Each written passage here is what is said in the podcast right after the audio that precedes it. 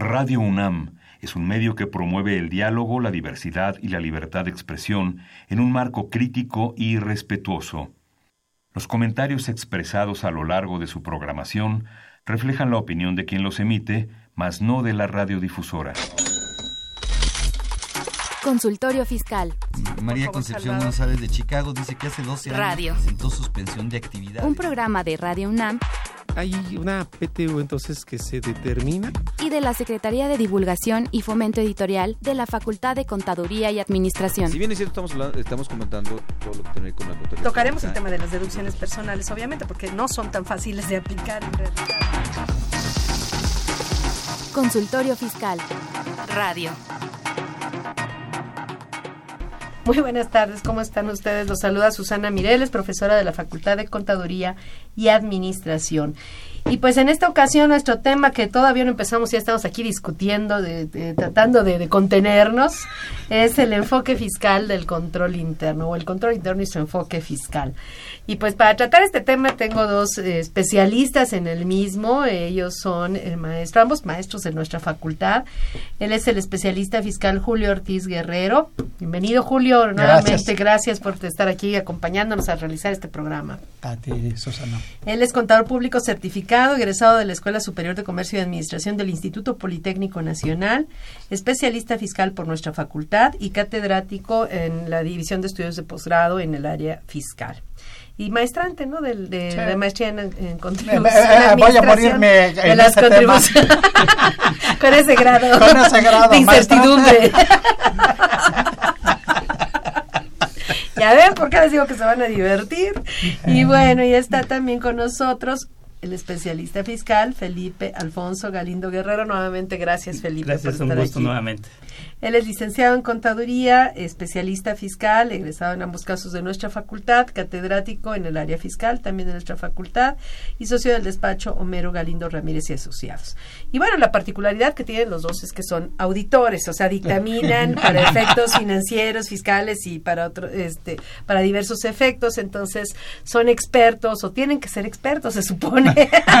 no, no es Esa es cierto, teoría. son expertos, son expertos. Eso es bueno de la teoría. En el, en el área de control interno, precisamente ahorita vamos a hablar por qué es importante el control interno en las auditorías. Y bueno, recordemos que este programa es en vivo, usted lo enriquece, nos ayuda a, a- a que, que sea un programa más, más divertido y más, más eh, útil a ustedes, eh, precisamente con sus llamadas, con sus comentarios, con sus preguntas. Así que les recordamos que los números en cabina son 55 36 89 89. Repito, 55 36 89 89 y 01800 50 52 688. Repito, 01800 50 52 688. Estamos en radio, Radio UNAM, obviamente, pero también estamos en Twitter. La dirección es arroba con su fiscal. Entonces puede vernos también por redes sociales. Y antes de empezar con este tema, ¿le parece que le demos la siguiente información en materia fiscal? Continúa con nosotros después de esta cápsula.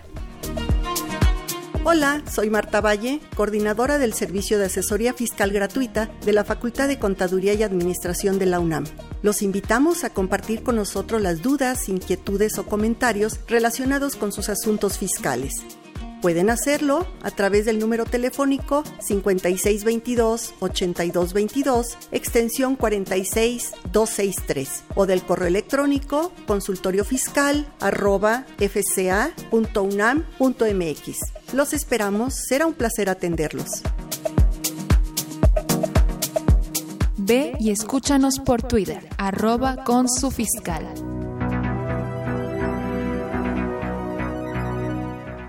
Fiscal. –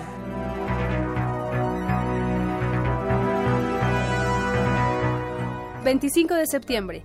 El Instituto Nacional de Estadística y Geografía, INEGI, reporta el Índice Nacional de Precios al Consumidor correspondiente a la primera quincena del mes de septiembre, que fue de 100.865 puntos. La segunda quincena de agosto de 2018 reporta 100.641 puntos. La variación fue de 0.22%. 28 de septiembre. La Secretaría de Hacienda y Crédito Público da a conocer los porcentajes y los montos del estímulo fiscal, así como las cuotas disminuidas del IEPS aplicables a los combustibles, correspondientes al periodo comprendido del 29 de septiembre al 5 de octubre del presente año. La Secretaría de Hacienda y Crédito Público comunica los montos de los estímulos fiscales aplicables a la enajenación de combustibles en la región fronteriza con los Estados Unidos de América por el mismo periodo. La Secretaría de Hacienda y Crédito Público comunica el acuerdo por el que se da a conocer los estímulos fiscales a la gasolina y al diésel en los sectores pesquero y agropecuario para el mes de octubre de 2018.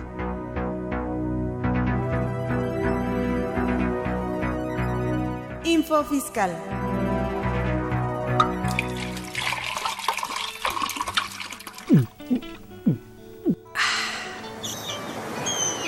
Refresca tus ideas. Consultorio Fiscal 100% UNAM.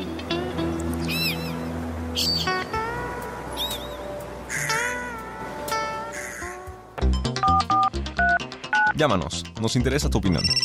Teléfonos en cabina 5536 8989.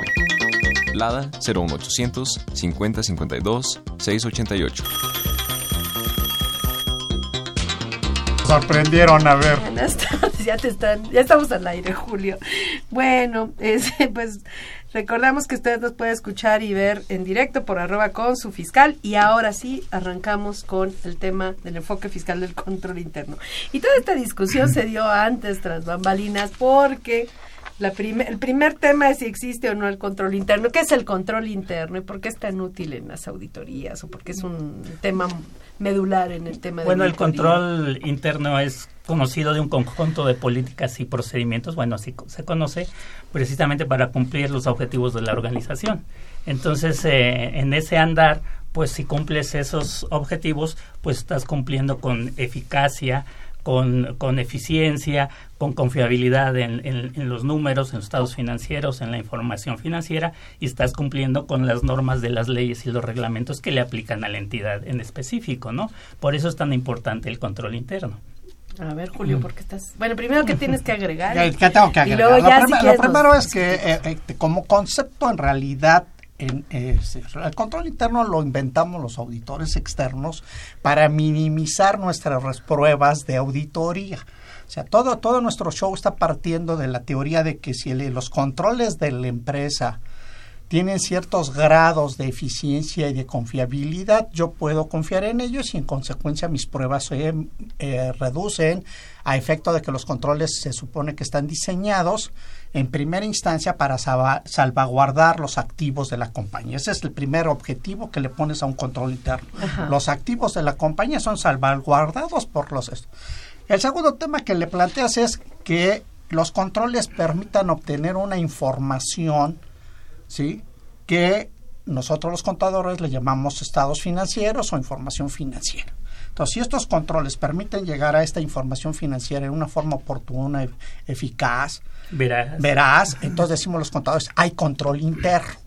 Pero el control interno en realidad, cuando nosotros vamos a la teoría contable y vamos a la teoría administrativa, en realidad forman parte de todo esto que se llama procedimientos o controles administrativos. Los controles administrativos en realidad empiezas con que planeas las cosas, diriges las cosas, ejecutas las cosas y luego controlas las cosas.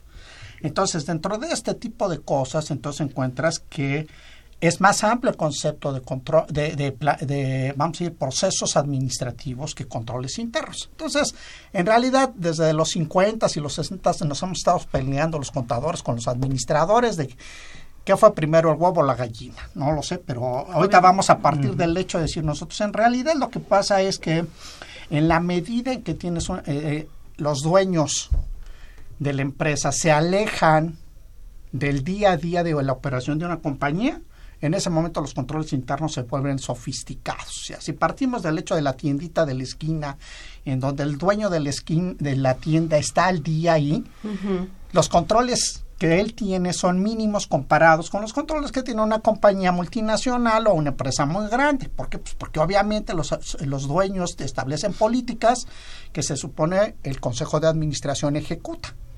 Y luego el Consejo de Administración pone un director y luego los directores ponen a su vez gerentes y luego los gerentes jefes de departamento y así sucesivamente en toda una estructuración. Todo eso hace que ver que lo primero que tienes que hacer es si sigues las instrucciones de los dueños, cuál era, cuál era lo que querían los dueños del negocio. Y lo primero que los dueños de un negocio quieren es saber dónde está su dinero. Entonces, los primeros controles parten de, de, la teoría de decir el dinero en qué se convirtió, porque lo que hace un dueño o un socio es aporta dinero. Entonces, lo primero que dice, a ver, compañero, yo le doy dinero y ahora qué, ¿dónde anda el dinero? Y entonces a partir de esa teoría empiezas a crear una serie de teorías de ciclos, de operaciones y de controles.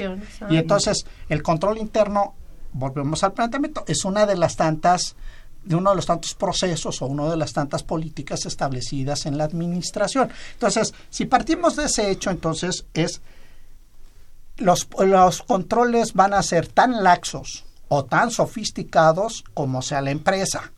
En la media, para ser simple ejemplo, si estamos en un tipo que es un RIP, pues el tipo va a tener controles administrativos muy básicos. Sí, hay que, pues ese tema es un tema muy interesante porque, perdón, ahorita, eh, nada más para que no se vaya la idea antes de ahorita, ahorita, continuamos con Felipe, este, porque realmente qué tanta eh, cultura del control interno, de la administración propiamente y obviamente del control interno en consecuencia tenemos en México, eh, ahorita lo que estás diciendo, a nivel del pequeño, del mediano, del grande, y qué tanto, por otro lado, en algún momento determinado no se puede llegar a volver burocrático, ¿no? En ese sentido. Pero si quieren, dejo al, margen este comentario, después lo retomamos, pero primero escuchamos a, Felipe en este, lo que iba a mencionar. Sí, precisamente este control interno eh, debemos de dejar la idea de que son caros o, son complicados implementarlos, ¿no? Ninguna de las dos. Y referente a, la cuestión eh, cultural de las empresas de, de, tener el control interno y darle la importancia necesaria, pues realmente no mucho, no hay, no hay mucha, no tiene cierta cultura empresarial en ese, en ese ámbito las empresas. Eh, como piensan que es caro, como que piensan que es, es complicado, muchas veces lo, lo dejan a un lado y realmente es de lo más importante que puede existir en una organización hay mucha improvisación, ¿no? En, Mira, yo creo que más que improvisación, lo que pasa es que los costos de implementación sí son caros. O sea, volvemos al tema básico. Es, cuando tú empiezas de pequeño para llegar a grande, ese costo de administración comparada con las ventajas teóricas que te da es relativamente muy pequeño. Volvamos al tema básico. Es decir, el señor que es el dueño de la tienda, él sabe cuánto dinero puso. Y él dice, lo primero que puse, para ser simple el tema, son 100 mil pesos. ¿no? Pero él sabe qué hizo con los 100 mil. Los depositó, compró, mercancía, este, lo tiene en efectivo, paga la renta, paga la luz, paga el teléfono. Entonces él en ese momento no, no quiere la sofisticación que necesitas cuando tú dices, yo no estoy en el día a día. Yo entregué en el equivalente de una empresa grande, entregué 10 millones de pesos y pues yo lo que hice fue en la asamblea de decir, ahí están los 10 millones de pesos para el negocio, ¿no? O igual puede ser mil millones, lo que sea. El tema es, ok, una vez que diste el dinero, a partir de ahí, ¿Qué, se, fue, hizo, con se hizo, con el dinero y luego para qué querías el dinero. Entonces, eso es lo que te va a llevar a una sofisticación en donde tú encuentras las empresas grandes por todas las necesidades que tienen de información, de reportar, de saber que sí se siguieron las políticas, etcétera, sofistican. Cuando tú eres pequeño y vas avanzando, el problema es este. Pero el problema, por ejemplo, regresando a los pequeños, este, precisamente como no tienes una perspectiva del negocio, porque en muchos casos falta, este, no sabes cuándo te estás excedido de inventarios, cuánto cuándo compraste de más o cuánto cuándo estás gastando eh, en cosas que no deberías gastar, eh, qué tanta información útil tienes eh, realmente como, tu sistema, como dice Julio, empiezas cuando nace una empresa con unos controles natos, o sea, el dueño sabe controlar a ella alrededor de él, pero cuando empiezas a crecer, realmente esos controles se vuelven obsoletos y tienen, tienes que llegarte de nuevos controles más sofisticados para ir controlando el negocio, porque el negocio que va creciendo se va descontrolando en automático si no lo controlas con este tipo de controles internos. Entonces, de ahí la importancia. Entonces, los pequeños pues no tienen tanto problema, pues a lo mejor venden poco y el mismo dueño lo, lo controla y sabe dónde está su dinero y a dónde se va, pero las empresas que van creciendo y van teniendo más trabajadores, más operaciones, todo en, todo en demasía, pues obviamente es cuando tienen que nacer estos controles. Pero eso es, y eso es parte de no invertirle a la administración. Hace poco veía Pero también hay que ver costo-beneficio en los controles, lo que él decía, ¿no? O sea, si se vuelve burocrático, y te cuesta más, ¿no? pues si te cuesta más de lo que te beneficia, pues dejas de poner el control, porque un control que sale más caro que lo que va a controlar, pues terminas diciendo, pues el control no tiene sentido. Pero también si no si no existe, eh, igual estás eh, eh, en, ese, en esa postura y peor, ¿no? Porque hace poco platicaba con una persona física que había tenido que salir del RIF porque el nivel de ingresos ya lo había sacado del nivel de del nivel máximo para hacer, estar en régimen de incorporación fiscal y este y decía bueno es que eh, pues tengo que invertir en mi negocio para eh, para invertir para evitar el pago de IVAs y demás pero que sea útil no y tenía como tres o cuatro sucursales pero pero dice es que ya me di cuenta que tengo demasiados inventarios o sea me puse a comprar comprar comprar y ya tengo un montón de cosas ahí arrumbadas que ni vendo y están ahí este, ocupando espacio y demás y como no tenía ese control de los inventarios por sucursal que se pudieran este vender etcétera o sea que tú supieras en tiempo real cuánto vendías cuánto tenías etcétera y si realmente necesitabas o no pues no tenía nada de eso. Entonces le decía pues por qué no te sistematizas empieza a sistematizarse para que puedas controlar los inventarios desde eh, electrónicamente de todas tus sucursales. Pero eso se le hacía un gasto enorme, ¿no? Los RP son caros. Ajá, eh, obviamente buscando lo más eh, barato que se pudiera, pero sí, o sea, no existe esa cultura de invertir en la administración. Sobre todo porque su idea me dice, es que quiero crecer, yo quiero yo no quiero ser RIF ya este ni toda mi vida, yo tengo que buscar otra figura para crecer, pero cada paso que das hacia arriba y, ligándolo obviamente al tema fiscal, hablando de nivel de ingresos, etcétera, cada paso que das para arriba, si bien es cierto, por ejemplo, que ya saliste del RIF, te vas al, al régimen de personas físicas, régimen general, pues cada paso implica más y, más, este, necesidad de administración, ¿no? Este, Invertir más dinero. Porque hay más obligaciones, las obligaciones fiscales aumentan. Hay que hacer muchas más cosas en, en, materia de inventarios, en materia de contabilidad. Aumentan y se complican. Aumentan y se complican. Y si no tienes esa capacidad, entonces eh, te, vuelves, eh, una, o sea, te, te metes en una bola de nieve que no puedes para pararla, para pararla es muy difícil, ¿no? Claro. Eh, eh, Felipe, ¿qué podrías agregar en este tema? realmente entonces, como decía al principio, si tienes un buen control interno, bueno, casi casi estás cumpliendo con todo lo demás, inclusive con lo fiscal, ¿no? Con todas las normas eh, adicionales de cada empresa o cada entidad. una empresa que se dedica a vender medicamentos, pues tiene una normatividad específica, ¿no? Que la debe de cumplir y si no la sector cumple, salud. sector salud, si no la cumple, pues vienen las multas, les quitan los registros y entonces ya no hay negocio. Entonces debe haber controles precisamente internos para eh, tratar de que todo esto eh, no, no pase, no los multen, no les quiten el registro, no, no lleguen a esos extremos, ¿no? Y que alguien tiene que vigilarlos. que tengan marcas, si están produciendo medicamentos. Inclusive hay controles internos que nos dan fortaleza a las empresas. Esos controles internos diría a cualquier persona, pues eso no se revisan, que no se revisen, ¿para qué se revisen? Están funcionando bien. No, también se deben de revisar porque precisamente llegamos, podemos llegar a la burocracia o podemos eh, eh, perfeccionarlos. Todos los controles internos son susceptibles de perfección, todos, jamás dejan de ser perfectos. Entonces, en ese tenor, obviamente, tenemos que ir revisando todos nuestros controles internos de todos de todas formas, ¿no? Sí. Ahora, partes del tema de decir, en la medida que es más grande la compañía, necesita mucha más información y muchos más controles. Entonces, partas para hacer simple ejemplo. El, el, planteamiento que se hace es que no planificó el crecimiento, y dices efectivamente, el único que sabía era comprar y vender.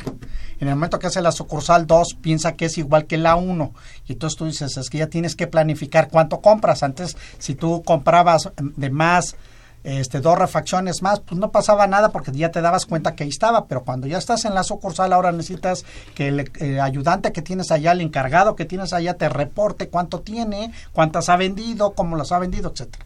Entonces, volvemos al planteamiento básico. Los controles se van sofisticando en la medida en que vas creciendo. El tema es, eso tiene un costo y tiene un pago de personal y de administración. Sí. Y de sistemas informáticos ahora, ¿no? Y de capacitación al personal. que son, los procesos administrativos. Los puedes hacer manuales o los puedes hacer eh, digitales o los puedes hacer mecánicos, ¿no? Y cada vez nos obligan más a lo, a, lo, digital, a lo digital en función de que vuelves al planteamiento antes cuando decíamos, para ser simple el ejemplo, vamos a entrar a producción, pues tú decías pues que el señor que está como jefe del taller pues me diga cuántas cuántos kilos sacó de materia prima, cuántos eh, empleados se ocupó y cuántos sacamos de producto terminado. Hoy los sistemas te llevan a tal sofisticación que tú dices, no necesitas un tipo que esté contando cuántas unidades salieron ni cuántos kilos metiste. El sistema te dice, eh, los procesos y los equipos ya te dicen, ocupamos tantos kilos, ocupamos tanta mano de obra, ocupamos tanta electricidad, etcétera volvemos al planteamiento. Esos equipos son muy caros si ya los pones. Si los haces manuales, son menos caros, pero son menos precisos y menos oportunos. Y el margen de error crece. Y ahí estamos. más caro, mejor. Ajá.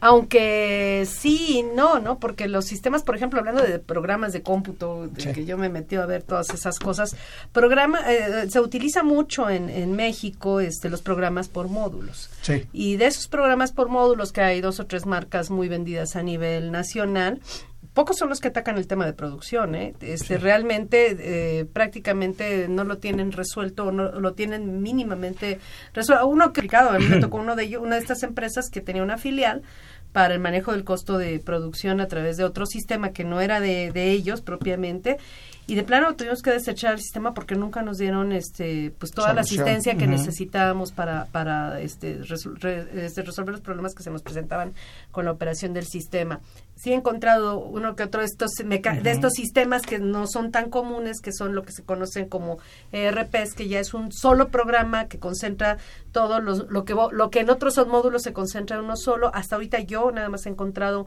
uno mexicano enteramente. Sí todos son ingleses o alemanes. Ajá y el, precio está es competitivo comparados con los de módulos.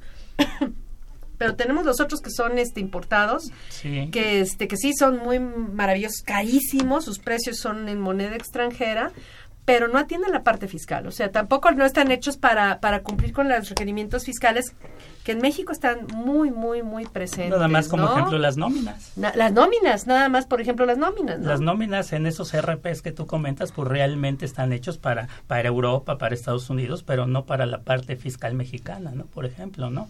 Entonces eso de expedir CFDIs, de, las, de lo exento, de lo grabado, todo eso se queda corto muchas veces. Entonces, bueno, es cuando decidimos comprar uno mexicano, muchas veces de, los casos, ¿no? Porque eh, los mexicanos pues ya traen ese aspecto legal, contable, fiscal que necesitamos. Las balanzas, ¿no? El envío de las, balanzas, en un formato de XML, etcétera.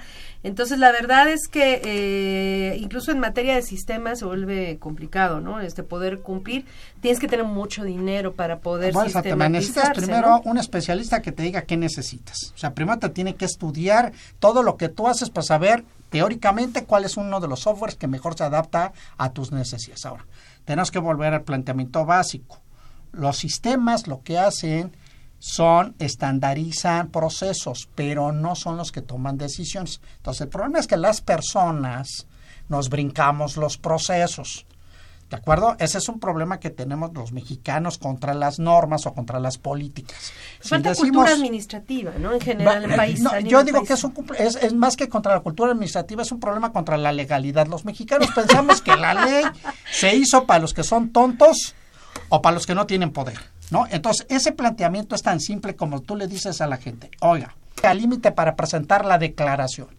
Y parece ser que la idea es, no es que usted tenga aquí 17 días después de, que acabó de hacer operaciones, es el día 17 es que lo tengo que hacer. Hay que empezar a ver. ahí, es cuando empiezo a ver qué tengo que hacer. Por eso nos dieron cinco días, hasta cinco días hábiles extra. Más, y todo este tipo. Y tú ves, igual, tú ves a las autoridades y tú le dices, para hacer simple el ejemplo, oye, tú diseñas un, un tema en donde dices, para hacer simple el ejemplo, la cancelación de las facturas. Y tú esperas que el señor que está en un proceso de este tipo, dices, pues si el señor está diciendo que, va a querer que yo le reporte la cancelación de las facturas, y él dice la norma que se debe de entrar en vigor en la fecha Z, pues se supone que el señor hace todo lo necesario para que ese proceso funcione.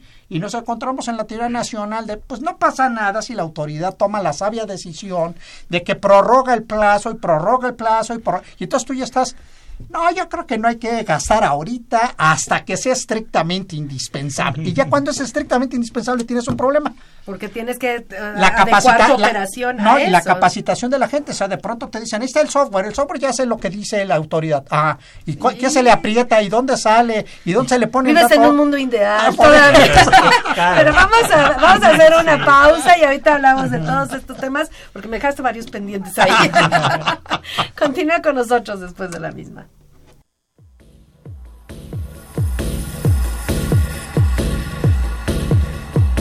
En déficit. Con José Silvestre Méndez.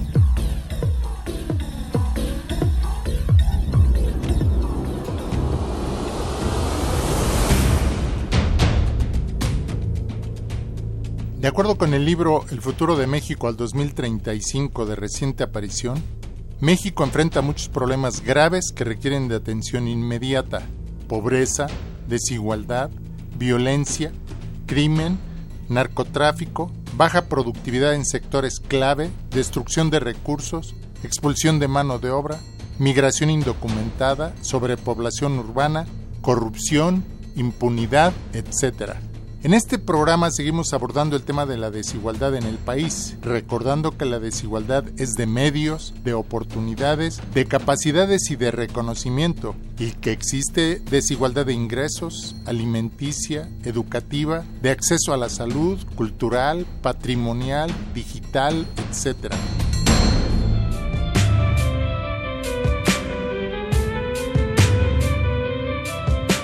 Es decir, la desigualdad se manifiesta en todos los ámbitos de la vida personal y familiar.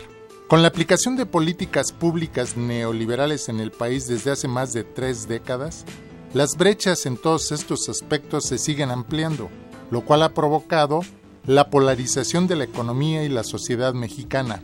Esto se ha traducido en la existencia de una pequeña élite que disfruta de todos los privilegios económicos, sociales, ambientales y culturales, porque la acumulación de ingresos y riqueza se lo permite y una gran masa de mexicanos que carecen de los mínimos de bienestar y que no alcanzan a satisfacer sus necesidades básicas ni disfrutan de los derechos humanos fundamentales.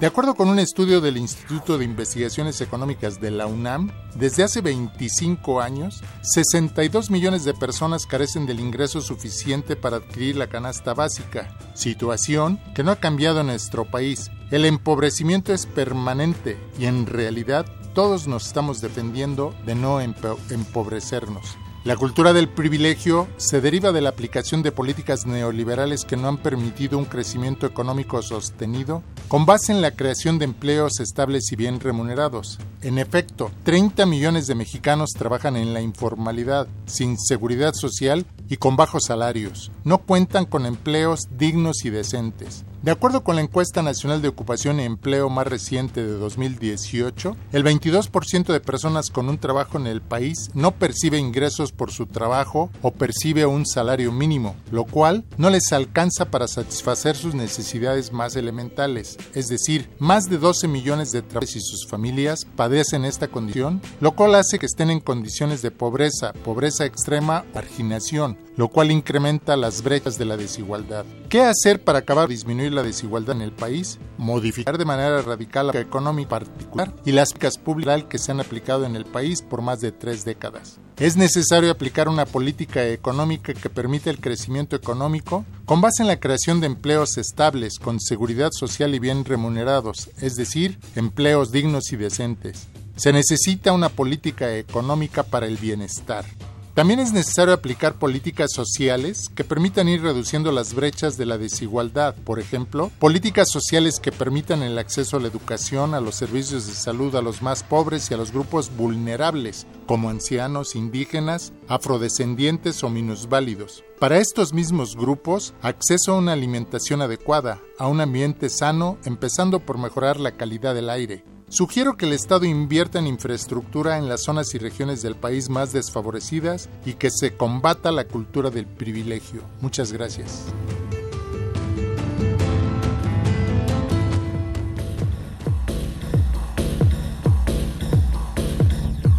En déficit. Con José Silvestre Méndez.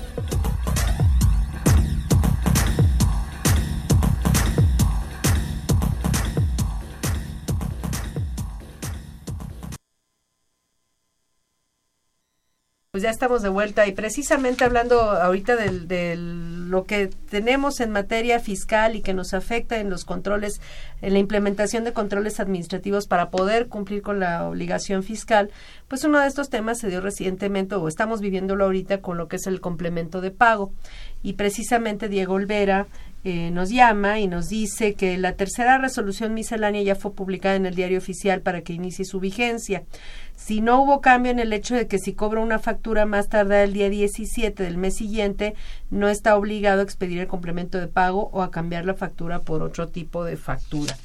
Fíjense, se supone que el complemento de pago ya era 100% obligatorio a partir del primero de septiembre y se supone que toda factura con este método de pago PUE ya se consideraba cobrado el, la, la, operación y obviamente con todos los efectos que eso implica y toda factura con método de pago PPD para saber cuándo se cobraba pues tenía que emitirse un complemento de pago. El día 17 nos cambian todo el día o sea no nada más son los contribuyentes o, o que el, el mexicano sino es el, el, el gobierno que propicia todo esto cambiando las reglas del juego el día 17. ¿Qué dice esta, lo que publicaron el día 17? Que no lo dieron a conocer en el diario oficial en primera instancia, sino nada más en la página del SAT a través de estas resoluciones anticipadas, ¿no?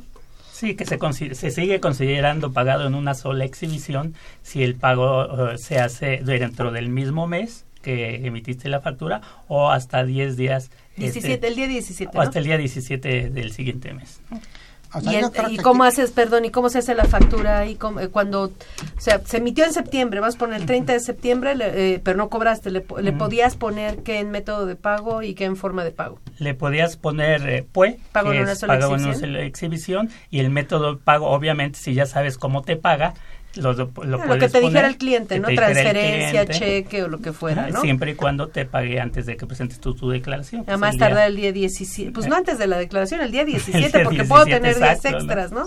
Pero entonces si cobra más tarde el día 17 de octubre, entonces la factura se considera cobrada en una sola exhibición y con la forma de, siempre y cuando se respete la forma de pago que ellos dijeron, transferencia, por ejemplo, ¿no?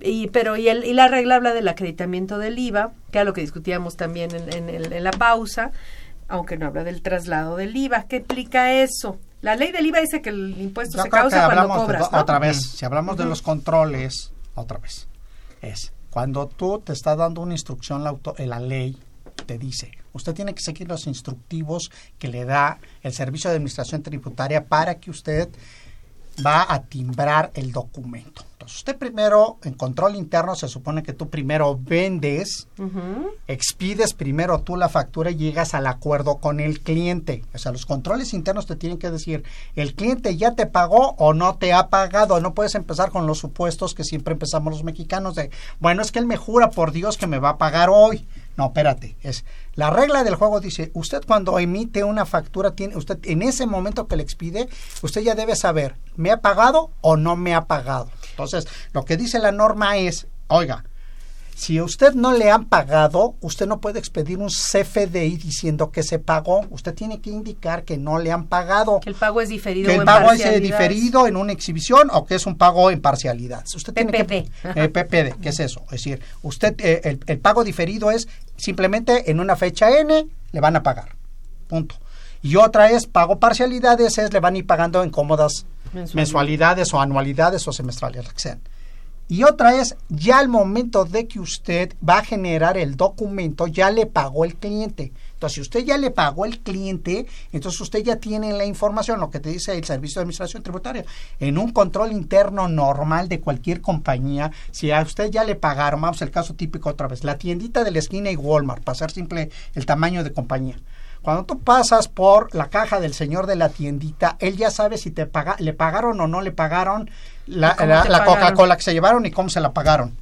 Entonces le dice, si en ese momento el cliente le pide a usted que le expide el documento, usted tiene que decir, ya me pagó y cómo me pagó. Y entonces usted hace un tipo de documento que se llama, en el caso del CFDI, usted pone la clave pues y pone usted el método con el que siguió. Y hasta ahí terminó todo. Y ahí se acabó todo y entonces todo cumple todos los supuestos de la ley y entonces yo ya, usted ya no le tiene que avisar a nadie en otra cosa. Ahora, al momento que se lleva la Coca-Cola, el señor no le ha pagado, si usted se la dio a crédito, pues eso dígame, hágame un comprobante que diga, el señor no me ha pagado y no sé con qué me va a pagar, porque aunque él me jure por Dios que va a ser de la manera N, como no se ha materializado, pues no lo sé.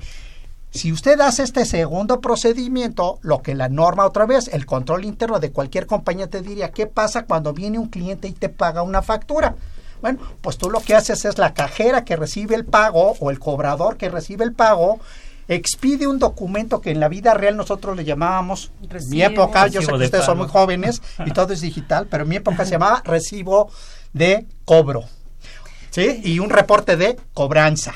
¿De acuerdo? Y entonces, ese recibo de caja, Le pone al revés. ese recibo de caja lo que hace es que el cajero dice, yo recibí el dinero, o yo recibí el cheque, o yo vi la transferencia bancaria. ¿Sale? Y entonces le dicen, haga ese documento ahora, hágale al SAT, infórmele que ya recibió el dinero y dígale cómo y cuándo y con qué y cómo fue la operación. Entonces, esta primera parte de la historia es ¿qué hacemos muchos mexicas? Como siempre, como se vuelve caro porque hay que expedir dos documentos, como hay que llevar la factura que no me han pagado más el pago y hay que traer los, control, los controles para saber cuándo fue A y cuándo fue B, entonces se nos hace fácil, es que el cliente jura por el osito bimbo que me va a pagar con transferencia de Banamex. Entonces yo le pongo. Fue transferencia, banco, Banamex. Y hasta me da su número de cuenta. Que eso no es obligatorio. Pero No, bueno. no, digo, Ni el bueno, banco, ese es bueno. optativo el dato, Ajá. pero en los sistemas, otra vez, entras. Si tú te metes en el sistema del SAT, el SAT te dice, este dato en el XML es optativo. Para el complemento de Para pago. el pero aquí no hay complemento de complemento- pago. Pero aquí no hay complemento Pero de pago. Por eso, entonces te dice, el dato adentro, cuando usted lo hace en el PUE, no le pregunta nada más que cómo lo pagaron, no le acabó. pregunta que de qué banco viene la lana. Volvemos al tema. Entonces, para simplificarnos los contadores, las empresas y ¿El los SAT clientes. tuvo bien? Entonces toman la sabia. No, el SAT no. El SAT te dijo, si es un PUE y no le pagaron, usted lo que tiene que hacer es lo que dice la regla en el instructivo del anexo 20, es usted tiene que cancelar ese PUE, tiene que hacer un PPD. No, y bueno, luego te pero, hacer un pero complemento espérame, de sí, pago. pero ahí, ahí está, ahí se quedó, está bien, pero se quedó un poquito a medias. O sea, Sí. el primer escenario era como nos lo plantearon originalmente, ya todos estábamos O sea, pues, ahí como es- tratando ese escenario no se debe Pero perder. luego, la, ajá, no, no se No se debe debe perder, ese por eso. podría ser la, prim- digamos, la, en la instancia camino, ¿no? normal. Entonces, Ajá. ahora tú expides por lo que tú quieras, a ti se te ocurre y el cliente y tú pactan que hazme un PUE y ponle tal dato. Si te pagan a más tardar el día 17, se queda todo como vo- quedó. Volvemos al tema. Lo que te está dando es una facilidad administrativa distinta a la regla. Te dice, ah, tú que lo expediste, si no quieres hacer la cancelación y todo el show del complemento de pago, entonces yo te doy una facilidad. ¿Qué facilidad te doy? Ya no hagas nada si te pagaron De antes del el 17, 17, ujú. hasta el 17 del mes siguiente. ¿Cuál es la teoría que establece el SAT cuando tú escuchas lo que ellos piensan? Ellos dicen, es que el día 17 que él tiene que pagar el IVA, que es el tema más relevante, y el impuesto sobre la renta, el señor ya tiene los recursos, ya los recibió.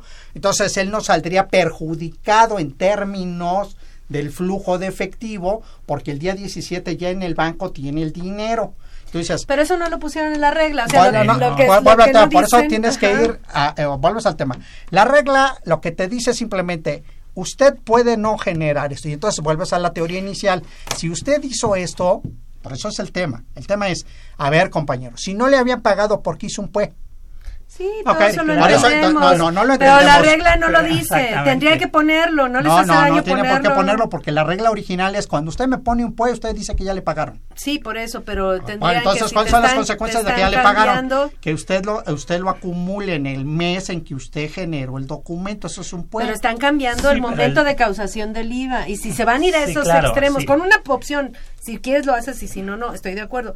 Pero tienen que decirlo, si no, no, No, si no, no, es queda- que vuelve, es que quede implícito otra vez, es que el problema otra vez. Los mexicanos cuando nos conviene queremos que la autoridad se vuelva nuestro maestro y cuando no entendemos No, la regla es que de si juego. nosotros tenemos primero la, ley que nada. No, ¿eh? por eso la ley te está ajá. diciendo usted no expide un documento, eso es lo que no aceptamos.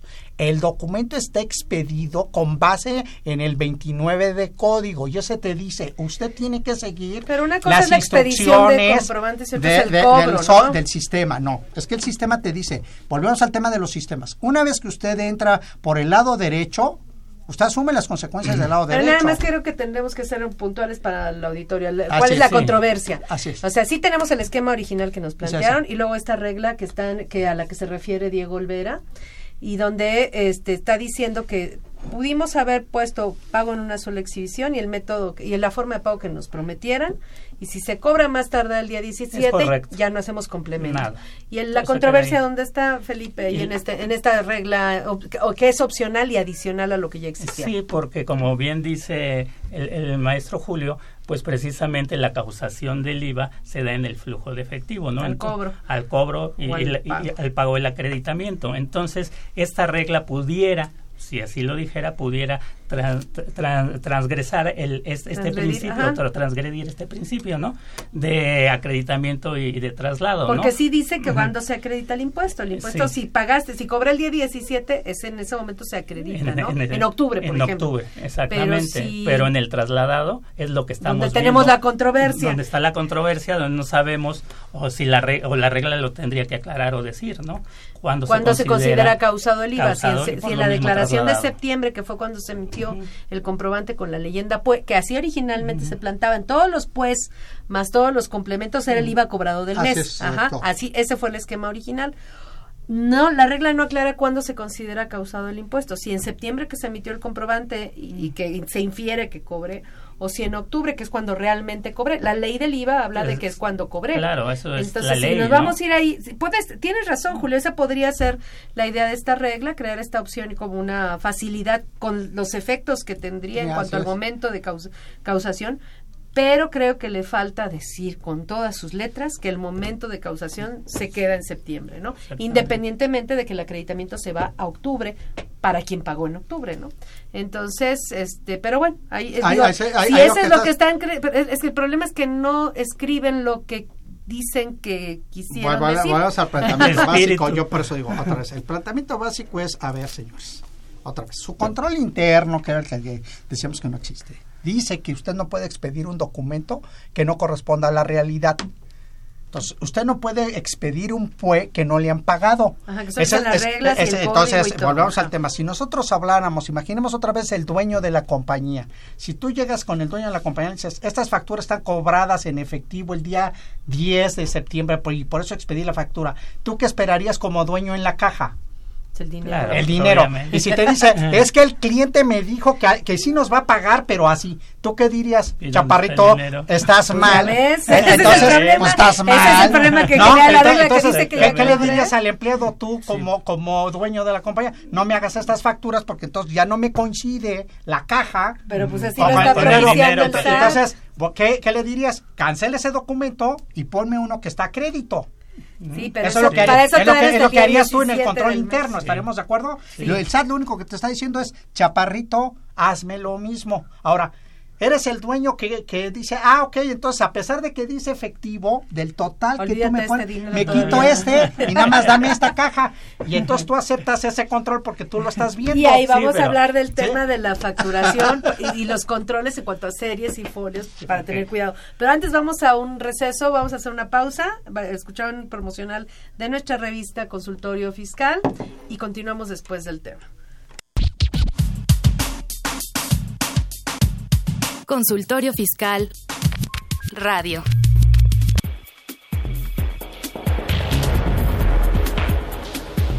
En esta nueva edición, la 699, Consultorio Fiscal presenta interesantes artículos de corte jurídico, laboral, contable, financiero y fiscal. En este ejemplar, Carlos Alberto Pérez Macías examina los puntos relevantes de las disposiciones de carácter general de la Ley de Instituciones de Tecnología Financiera. Carlos Alberto Burgo a Toledo hace dos preguntas esenciales. La regla 1.5 deroga el artículo 69b del Código Fiscal de la Federación. Silke Mora López explora el impacto de las transferencias bancarias entre cuentas del contribuyente en el entorno contable. Walter Carlos López Morales y José Alfredo Zaragoza Buendía conjuntamente comentan la versión anticipada de la tercera resolución de modificaciones de la Resolución Miscelánea Fiscal 2018.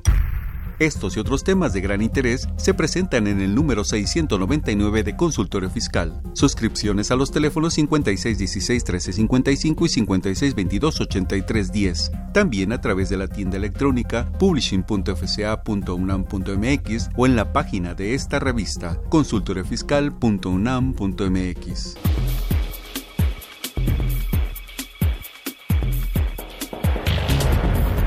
Ve y escúchanos por Twitter, arroba con su fiscal. 10 razones para estar en Nuevo Vallarta, Nayarit, México. Del 13 al 16 de noviembre de 2018 se celebrará la decimosexta Asamblea General de la Asociación Latinoamericana de Facultades y Escuelas de Contaduría y Administración, ALAFED el evento más importante de Latinoamérica en educación contable y administrativa, a la FEC 2018. ¿Por qué debes asistir?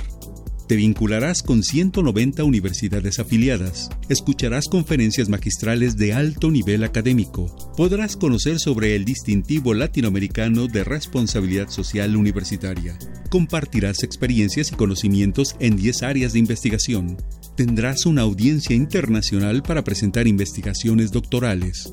Conocerá los macroproyectos más importantes de investigación para fortalecer la educación superior.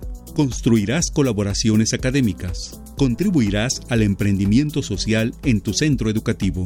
Fomentarás la movilidad de tus estudiantes y profesores. Lo fundamental, reflexionarás a partir del tema central, las TICs en la formación de profesores y estudiantes, diálogo generacional en la educación superior. Invita la Universidad Autónoma de Nayarit. Mayores informes, Unidad Académica de Contaduría y Administración, Universidad Autónoma de Nayarit, 311-211-8818 o a los correos ideamin.oan.edu.mx o tateguari.lopez.oan.edu.mx. Será un honor para nuestra universidad ser sede de la decimosexta Asamblea General de ALAFEC, la cual se llevará a cabo en 2018 en la Riviera Nayarit, México. Los esperamos en esta región llena de historia, cultura y riquezas naturales que enmarcarán los trabajos de esta Asamblea. Tenemos la certeza que los resultados allí obtenidos serán en beneficio de nuestras instituciones educativas, pero sobre todo de nuestras sociedades. Sean bienvenidos a México y a Nayarit, por lo nuestro al universal.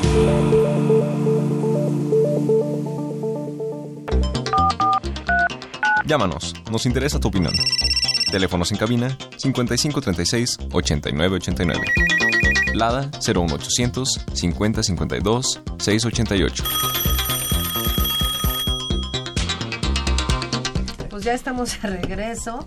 Eh, a ver, Felipe, que querías agregar algo en este tema antes de continuar con esto. Sí, eh, precisamente que esta, esta nueva regla que emite el SAT va en contra del control interno. Y del diseño que hizo el propio SAT de todo el proceso alrededor de la cobranza. Del principio y de la cobranza. ¿Por qué? Pues porque de acuerdo al, comprobante que emites es si tienes la obligación de emitir complemento de pago o, no. Y entonces eh, tú le dices, bueno, eh, eh, me lo pagaron en una sola exhibición, pero no me lo pagaron este mes, me lo pagaron el otro mes. Bueno, entonces no te lo están pagando ahorita en una sola exhibición. Entonces, precisamente ese, esta, esa regla pues agrede nuestros controles, ¿no? Que es lo que estábamos platicando y es lo que venimos y lo que yo platicaba también en la pausa es, bueno, este, como que toda la parte del, del, diseño de los controles internos, pues es una parte netamente administrativa, este, que obviamente es muy de los licenciados en administración y nosotros los contadores nos dejaron el cálculo de los impuestos. Pero desafortunadamente hoy por hoy no pueden existir controles el diseño de controles, procesos administrativos que no lleven implícito el reconocimiento de todas las obligaciones fiscales a que está sujeta la, la organización. Entiéndase por organización desde la persona física más chiquita a, del régimen de incorporación fiscal, lo que sea, hasta una, un grupo de sociedades, no una multinacional. Y aquí en ese sentido no considerar todo esto y el costo que esto implica es eh, meterte en un lío fiscal enorme, ¿no? Y bueno, ya nos metimos en un lío enorme. Ah, porque ahora llegaban preguntas y preguntas del complemento, que tiene que ver con el tema, o sea, es, un ejemplo palpable del, control, del control de los procesos administrativos y del el tema fiscal todo implícito, ¿no? Bueno, y aquí tenemos varias preguntas. Este nos pregunta Luis Antonio III de la delegación Gustavo Madero. Facturación electrónica. ¿Será correcto en una factura electrónica al emitirla por ventas al público en general poner la clave por definir y en forma de pago en una sola exhibición? El método de pago puede en una sola exhibición y en forma de pago por definir. Se trata de persona física con actividad empresarial. Sí, debe ser en una sola exhibición. Sí, pero la forma de pago ya cobró, ¿no? Entonces no puede poner por definir, tiene que poner cómo cobró la mayor parte de la... Es porque yo creo que se está refiriendo a la factura global, ¿no? La, la, de venta Otra vez, los controles internos te tienen que llevar a decir, tengo que hacer dos dos tipos de, factura global, no está prohibido. Si uno se donde diga eh, razón. la factura global por efectivo, llamemos cobrada, las marcas con puémano no, con PUE y efectivo, ¿no? Y efectivo o, lo que sea. Ajá, no, por eso tú, lo que dices es hacer una separada. una PUE efectivo, una PUE tarjeta, una PUE de crédito, una PUE de débito. Exactamente. Etcétera. Y eso haría que entonces tus controles internos, cuando te dijera el SAT, a ver, ¿por qué? Pues porque el señor no se quiso identificar, pero desde el punto de vista yo le puedo dar crédito a un tipo que no se identifica para efectos fiscales. Eso no está prohibido. Y entonces yo hago, un, yo hago un global de PPD y le digo esto está por definirse, sepa la bola cómo me va a pagar el señor. Cuando el señor me pague, generaré otra vez, no está prohibido que haga que un global de, de, de, complemento de pago. No, no está prohibido. No está prohibido. Pero tendrías que hacer complemento. O sea, digo, por eso vamos al tema.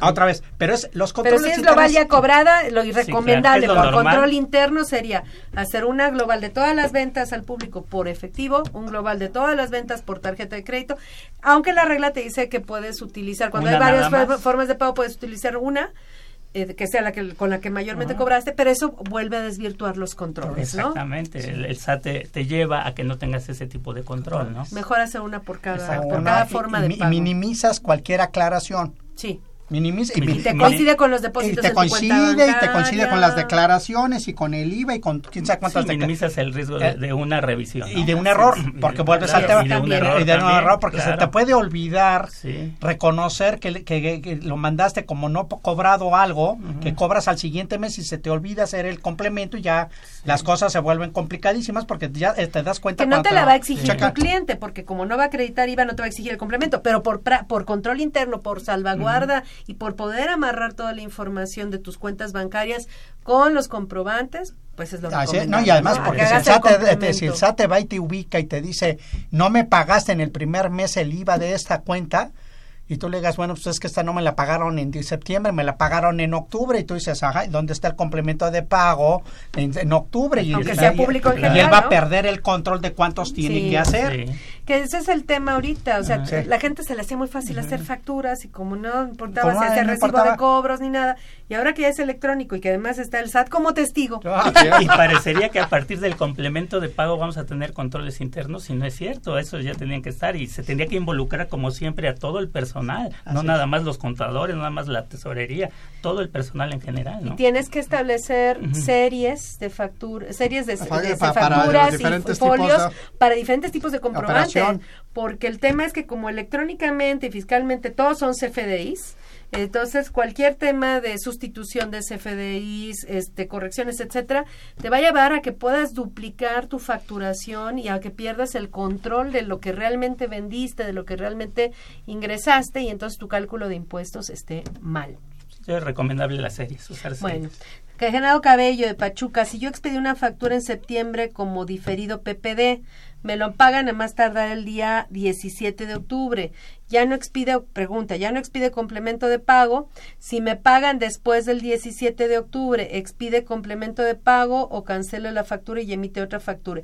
Ayúdenme, estoy muy confundido. es muy simple. Si usted hace PPDs, hay, complemento. de pago, punto. No importa en qué fecha lo hizo el PPD. Cuando cobre tiene que hacer complemento. cobre tiene que hacer complemento, esa es la norma. Y si lleva pues, no hace en principio complemento, de pago. Así es.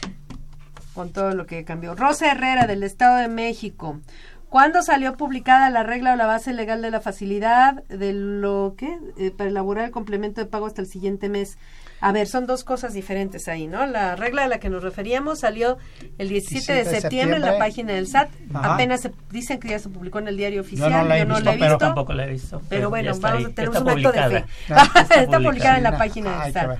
Esa es la que permite poner, puede aunque no haya cobrado y lo que la forma en que le dijeron que iban a pagarle y se respeta eso siempre y cuando cobre a más tardar el día. Y con todas las reglas. ¿no? Ajá, con todo lo que ya mencionamos. Es la 35. ¿No? Cambió del número. Sí, porque la tenían en la 44, ¿no? ¿Y ya la cambiaron apenas? Ajá. Sí, apenas a la 35. Bueno, ahora esa es una, pero este siempre y cuando cobra el día 17 se queda como está. Y ahí ven la controversia de cuándo se considera causado el IVA, si en septiembre, de que el IVA es acreditable en octubre, no hay, duda, ¿no? O sea, si, el IVA se, si se paga el, 17 de octubre, el IVA es acreditable en octubre, lo que queda eh, a discusión es cuándo se considera cobrado el para el que cobra, si en septiembre o en octubre, eh, obviamente lo, lo que se esperaría es que fuera en septiembre, pero la regla no lo dice, ¿no? Así es. Ahora, eh, dice la base legal de la facilidad para elaborar el complemento hasta el siguiente mes, que ese es otro tema. E independientemente de que este, yo haya facturado con PPD y cobrado en, en septiembre, pero días después de haber emitido la factura, yo tengo hasta qué día para elaborar los complementos de septiembre de septiembre, precisamente tienes, para elaborar los eh, complementos de septiembre tienes hasta el siguiente mes de, eh, para poderlos eh, este, elaborar hasta el día, ya habíamos dicho, hasta el día 10, ¿no? Sí, entonces tenemos siempre, independientemente de la regla nueva, tenemos 10 días del mes siguiente para hacer los complementos del mes como fecha ¿no? Como fecha, límite. Y hay que tener cuidado lo del timbrado, porque ya hay unas empresas. Sí, ahora lo que, que tienen que recordar son dos temas a la hora de hacer los complementos de pago. El complemento de pago tiene dos fechas. Una fecha que es la fecha de cobro, esa debe ser la fecha correcta. La fecha en que efectivamente cobre, si yo cobre, para hacer simple ejemplo, el 20 de septiembre, el complemento de pago debe decir, el cobro es el 20 de septiembre. La el timbrado, que es una cosa distinta, me permiten que ese documento pueda ser timbrado a más tardar el 10 de octubre. Pero hay que tener cuidado, ese es un primer tema. El segundo es, no estás obligado a hacer un PPD por, eh, eh, digo, un, complemento. de pago por cada, eh, cada CFDI de PPD. Puedes hacer un solo complemento de pago por todo lo que traes cobrado por un solo cliente en un mes. Si en el mes me pagó cinco pagos el cliente A, yo puedo hacer uno a uno o sea, cinco, CFDI cinco, complementos. de pago o yo puedo hacer un solo complemento de pago. Solo CFDI con, cinco complementos. Eh, no, o sea, si es un solo CFDI, con cinco datos pegados. así es. O cinco CFDIs cada uno con un dato, pegado. así es. ¿Y para el control? Que lo que pasa vuelves al tema, no pierdes control porque otra vez en el sistema cuando tú lo haces en el, todos en un solo CFDI de complemento de pago, cada vez que tú aplicas uno, te saca el saldo de la factura. Sí, pero ¿sabes cuál es el problema? Que como te pide los datos, y sí sería recomendable, aunque son datos opcionales, si es que desde mi punto de vista indispensable por la parte contable, sí te pide los datos de la cuenta bancaria y del banco de donde proviene el dinero. Entonces yo creo que la recomendación... Claro, es que sea uno por uno, porque recordemos... O uno por cada banco y cada cuenta, ¿no? También, bueno, recordemos que el complemento de pago, si lo expedimos, lo tenemos que obviamente contabilizar y todo eso va en una póliza y los datos de la póliza se sacan de, del complemento de pago. Entonces, por eso es la importancia de lo que estamos platicando. Entonces, si, si, es un solo, son cinco pagos, cinco cobros de un solo cliente, pero tres son de la cuenta uno Bancomer y dos son de la cuenta dos de Bancomer, hay que hacer por lo menos dos, uno con tres pegados y uno con Otra dos vez, pegados. Volvemos al tema. Este, esto depende del software que te vendieron. Hay software que te están permitiendo, porque eso es lo que les da el anexo 20, es usted agarra y le pone los cinco pagos con los cinco datos de los bancos y cinco fechas. Y no, ah, hay, y no hay problema. O sea, aquí el problema es otra vez, el PAC puede ser que no haya puesto más que una un solo cheque, una sola cuenta de cheques y una sola fecha, y ahí sí te complica, y estoy de acuerdo contigo, sería uno a uno. Bueno, pues ahí termina, se nos está acabando el tiempo, nos manda a felicitar Susana Naya, nos pide que seamos más ordenados para hablar. Este, eh, dos preguntas más que yo creo que sé cómo puede ser una factura electrónica del mes de diciembre de 2014, está cobrando pagos parciales 2015, 16 y 17. Pues en ese caso puede ser, ya, ya existían folios fiscales, a menos que fuera una factura de papel, y entonces ahí este, tendrían, existen otras, otras reglas para eso, te tendría que hacer un comprobante. solo que sean parcialidades, se tendría que hacer un comprobante CFDI de ingreso en versión 3.3, poniendo los datos del cobro, ¿no? Y Rosario Velázquez, para vender una antigüedad o cualquier objeto que tenga, quisiera un formato formal. ¿Dónde lo consigo? O yo lo tengo que hacer. Existen formatos para venta formal. Puede facturar. El anterior 0809 nada más. Como es uno de ingreso, en la relación 0809. nada que más, ajá, pero, para vincularlo. Pero la, la vinculación. solo que tenga folio fiscal. Si no tiene folio fiscales de papel, pues no, no, lo, no No lo pone. Ajá. Pues se nos acabó el tiempo. Muchas gracias. La verdad es que siempre es muy divertido estar con ustedes. Las invitamos a nuestros radios escuchas, a nuestros internautas, a que nos sintonicen la siguiente semana con el tema pensiones. Esta fue una producción de Radio UNAM, el, cuyo director general es eh, Benito Taibo, el director de nuestra facultad, Tomás Humberto eh, Rubio Pérez, la de la, por parte de la Secretaría de Divulgación y Fomento Editorial de nuestra facultad, el doctor José Ricardo Méndez Cruz, en los controles técnicos, Socorro Montes, en la producción por parte del Departamento de Medios Audiovisuales de nuestra facultad, Nesa Coyot Jara, eh, Juan Flandes, Alma Villegas, Tania Linares, Miriam Jiménez, Valeria Revelo y Emanuel Sarco. Muchas gracias por estar con nosotros. Consultorio Fiscal. Un programa de Radio UNAM y de la Secretaría de Divulgación y Fomento Editorial de la Facultad de Contaduría y Administración. Consultorio Fiscal Radio.